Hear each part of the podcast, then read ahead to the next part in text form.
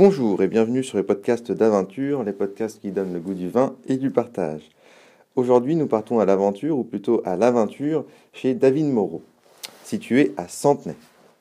Nous sommes euh, très heureux euh, aujourd'hui de déguster euh, les 2018 et 2019 avec David. Bonjour David. Bonjour. merci de nous recevoir dans ta cave, ta cave chaleureuse. on va commencer par, par faire et éventuellement un petit historique du domaine. Oui. Euh, quand es-tu installé et combien euh, et, qu'est-ce que le domaine représente en termes de, en termes de parcellaire? Hmm. Alors, j'ai repris le domaine familial qui était tenu jusqu'alors par mon grand-père. Oui. Le, domaine a été créé euh, dans les années 60. mon arrière-grand-père était déjà vigneron, mais il, il commercialisait pas du tout son vin en bouteille. Et, mon grand-père a choisi de se séparer de, son frère et de son père pour mettre en bouteille lui-même. N'ayant pas de succession, il a continué sa carrière. Euh, il a agrandi le domaine euh, au fur et à mesure des opportunités de manière raisonnable, garder une taille humaine. Et euh, il a attendu, avant de partir en retraite, que, que je termine mes études, fin des années 2000, donc 2008-2009, euh, euh, où je suis revenu sur le domaine en 2009 après mes études. Tes études euh, que tu as fait aussi dans le vin? Ah, J'ai tout fait pour faire vigneron. D'accord.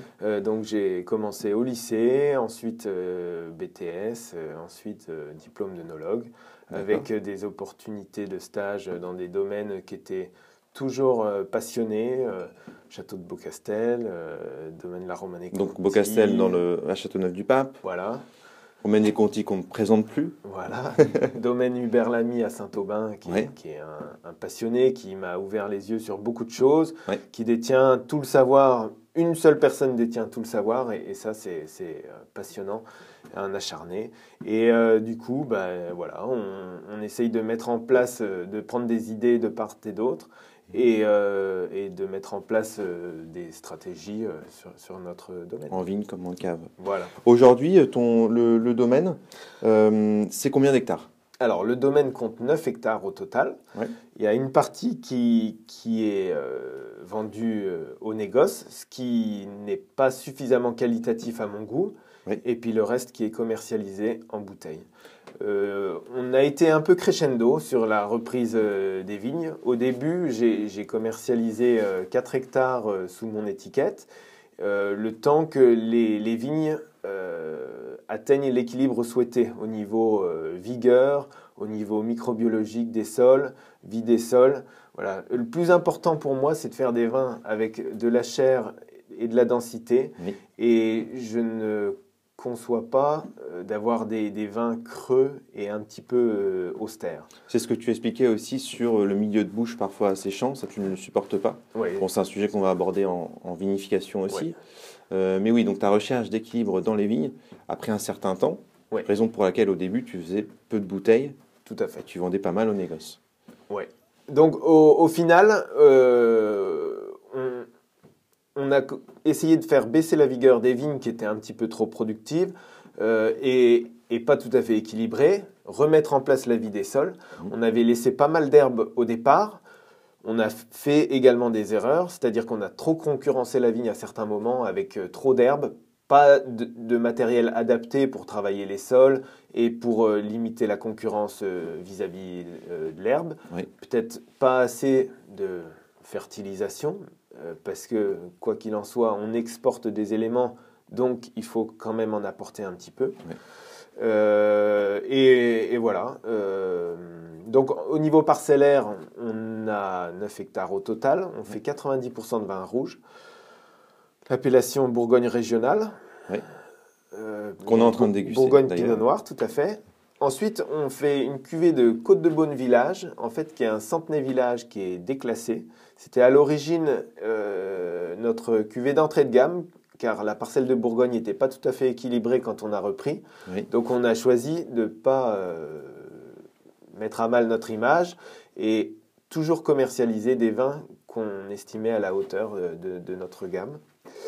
Euh, Côte de Beaune Village, donc c'est un, un centenaire village issu issu de trois parcelles en pied de coteau entre Centenay et Chassagne, sur Oui. des éboulis calcaires. Ensuite, on fait une cuvée de Marange qui vient de l'assemblage d'un premier cru et d'un village. Le, quel, quel premier cru tu- Les Clos-Rousseau, lieu dit au Rouer. Donc tu as du chlorousseau sur Marange, mais aussi sur Centenay. Tout à fait. C'est ça, d'accord. Mais on n'a pas de cuvée de Clos-Rousseau Oui. en, en Marange, car c'est tout déclassé. Ça représente quand même 45% de la cuvée, donc c'est un, un beau Marange. Ok. Ensuite, on fait un- euh, une sélection parcellaire de Centenay Village qui s'appelle les Attes. Oui. Alors, les Attes, c'est un grand lieu dit. Nous, c'est une parcelle qui est dans le coteau et non pas sur le, le côté, le, la partie un peu plus plate et un peu plus hydromorphe. Et euh, une cuvée euh, de Centenay Village qui s'appelle Centenay QVS, qui est un clin d'œil à ma grand-mère, euh, qui a beaucoup fait pour que je revienne sur le domaine. Et euh, c'est une cuvée qui est un petit peu plus concentrée, un petit peu plus épicée par rapport aux AT, qui est beaucoup plus aérienne et minérale. Oui. Et le S correspond à? Simone, ma grand-mère. Simone, ta Voilà. grand-mère. D'accord. Très bien. Ensuite, en premier cru, on, on fait euh, Centenay premier cru Bourpère. Ouais. Là, on est sur un coteau euh, très pentu, exposé plein sud, sur des calcaires de Chassagne et Marna Austria Acuminata. D'accord.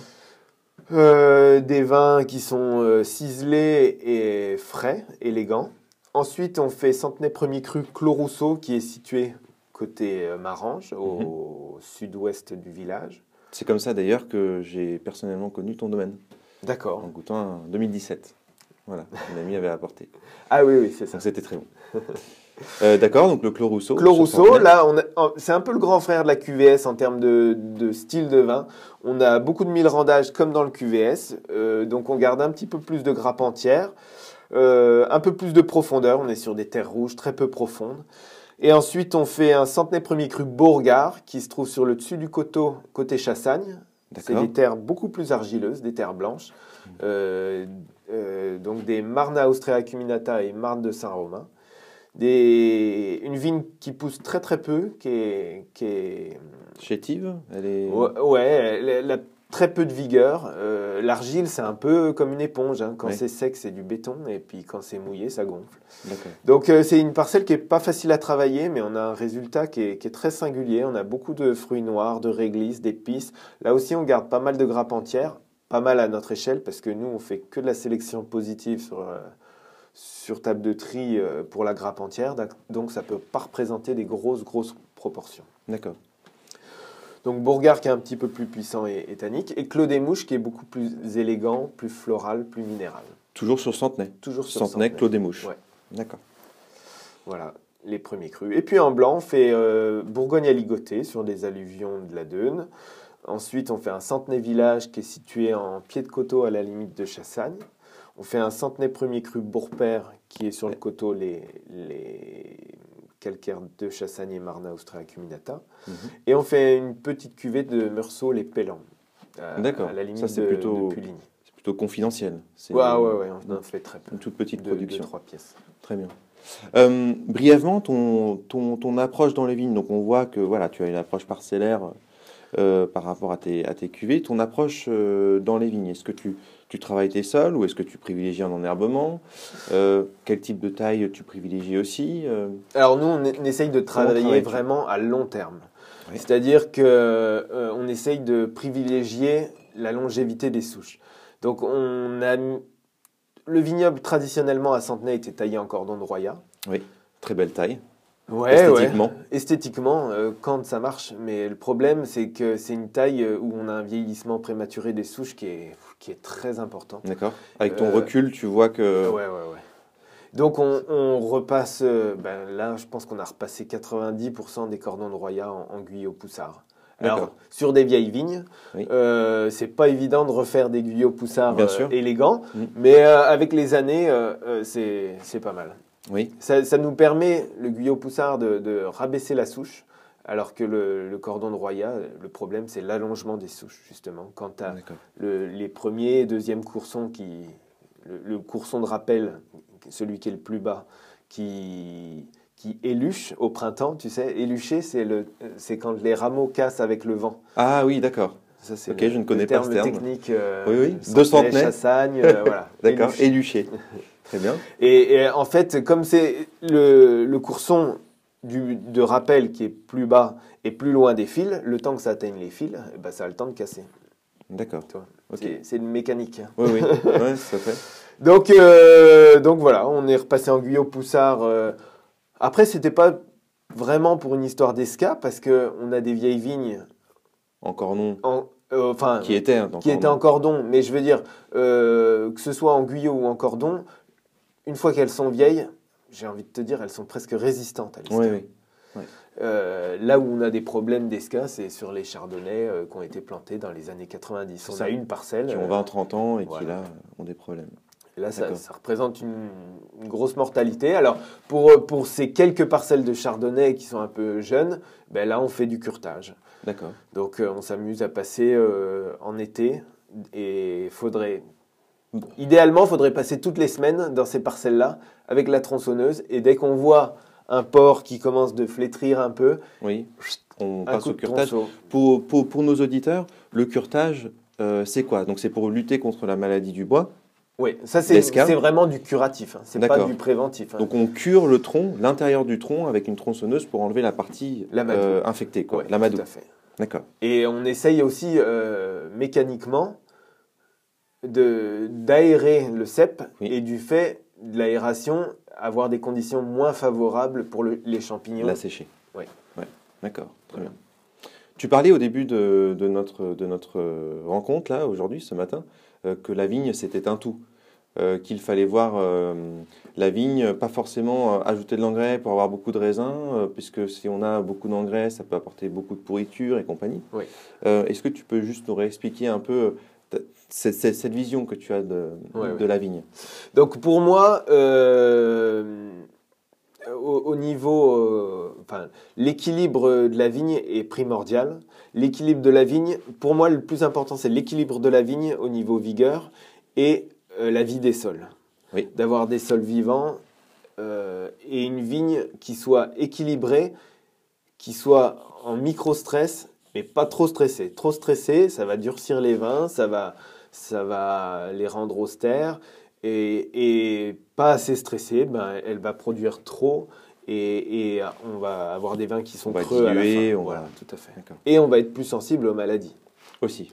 Ouais. Et euh, les maladies, euh, c'est quand même... euh, Enfin, on aimerait bien s'en passer, quoi. Oui, bien sûr. Oui, entre- Surtout que c'est surtout qu'on est sur euh, de la multiplication végétative et qu'on multiplie des individus euh, dont le génome reste stable. On n'a pas d'évolution du génome, étant de, malgré euh, bien que la maladie, elle, fait plusieurs générations par an, Oui, multiplication sexuée, et qui, elle, évolue. Oui. Et c'est pour ça que mal- malheureusement, on est obligé de traiter tant qu'on ne fait pas, tant qu'on ne multiplie pas des individus résistants. Mm. Eh ben, on sera obligé de traiter parce que les maladies, elles viennent d'autres pays et la vigne n'était pas adaptée Mm. à ces maladies. Par rapport au traitement, euh, qu'est-ce que tu privilégies Ben, domaine. pff, on est en, en voie d'être en bio. Euh, au niveau traitement phyto.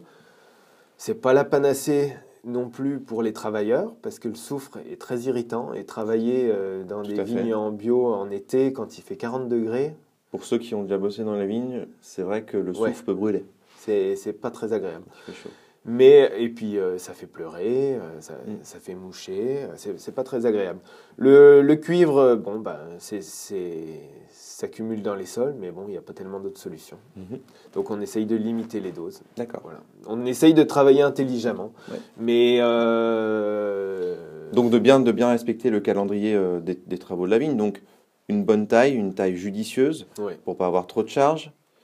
au Euh, bon moment Au bon moment, pour essayer de limiter les, les risques de gel. bien sûr, on l'a vu en marche pas tous les 2021. ans. Et L'an dernier, je me suis fait avoir. J'ai voulu, euh, j'avais prétaillé pas mal de, de vignes. Prétaillé, je veux dire, pré- euh, taillé euh, à la main, je veux dire. Mais euh, on avait, il restait à, à raccourcir. Pour les cordons de Roya, Oui. on avait taillé à 40 cm et on avait raccourci euh, au dernier moment. Mais on l'avait fait trop tard l'an dernier. On avait fini mi-avril. D'accord. Et aujourd'hui, on est mi-avril. Et, le gel est passé par là. Et le gel est passé par là. Hmm. Et donc cette année, on a, on a mis en place euh, de raccourcir, de plumer, de, de, de, de- ouais, plumé, mouché, Plumé ou mouché, oui. les, la, la prétaille à partir de mi-mars pour coucher les baguettes à partir de mi-mars et être dans les clous. euh, Pour démarrer la saison de Voilà. débourgeonnage. Exactement. Et on s'est fait avoir. Ouais. Donc il n'y a pas de, il a pas de vérité euh, qui marche tout le temps. Donc sur certaines parcelles en, en pied de coteau, on a, on a quand même gardé la baguette du gel.